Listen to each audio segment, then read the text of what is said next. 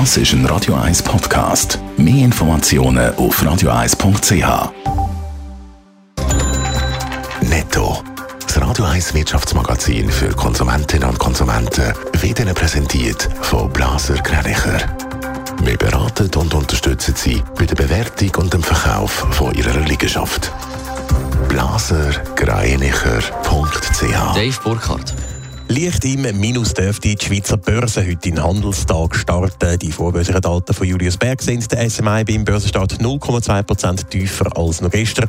Auch alle 20 SMI-Titel sind im Minus. Am meisten verlieren Logitech mit 2,7% und Entschuldigung, die UBS nach den Quartalszahlen mit 1,2%.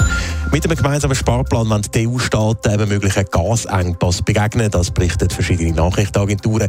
Der Plan der sieht vor, dass der nationale Gaskonsum in den nächsten acht Monaten um 15 Prozent gesenkt wird. Der Plan soll heute von den EU-Energieminister offiziell abgesegnet werden. Der Zürcher Schokohersteller Lind und Sprüngli hat im ersten Halbjahr deutlich mehr Gewinn und auch Umsatz gemacht. Laut Mitteilung sind in den ersten sechs Monaten vom Jahr Schokihasen, Lindor-Kugeln oder Praline für fast 2 Milliarden Franken verkauft worden. Der Umsatz ist um fast 11 Prozent gestiegen. Um über 36 Prozent zugelegt hat der Gewinn auf über 138 Millionen Franken. 2,1 Milliarden Dollar, so hoch ist der Gewinn von der Schweizer Grossbank UBS im zweiten Quartal.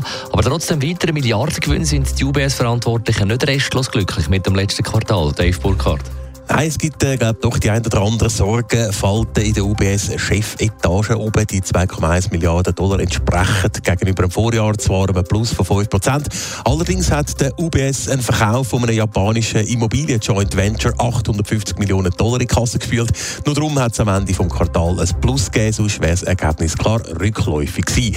Die letzten drei Monate sind für die Anleger eine der schwierigsten Phasen der letzten zehn Jahre gewesen, wird der UBS-Chef Ralf Hammers in einer Medienmitteilung Mitteilung zitiert. Gründe dafür sind die Inflation, die weiter auf einem höheren Niveau bleibt, der Ukraine-Krieg und die strenge Corona-Politik, die in Asien teilweise immer noch verfolgt wird. Und die schwierigen Umstände haben auch Einfluss auf das UBS-Kerngeschäft.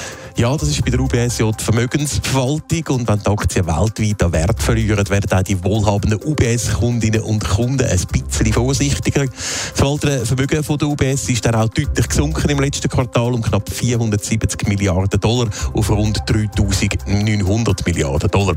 Aber trotz der aktuell ein bisschen schwierigen Situation ist die UBS für den weiteren Verlauf des Jahres vorsichtig optimistisch. Die Bank sei für das zweite Halbjahr gut aufgestellt, so der UBS-CEO Hammers. Netto. Das Radio 1 Wirtschaftsmagazin für Konsumentinnen und Konsumenten.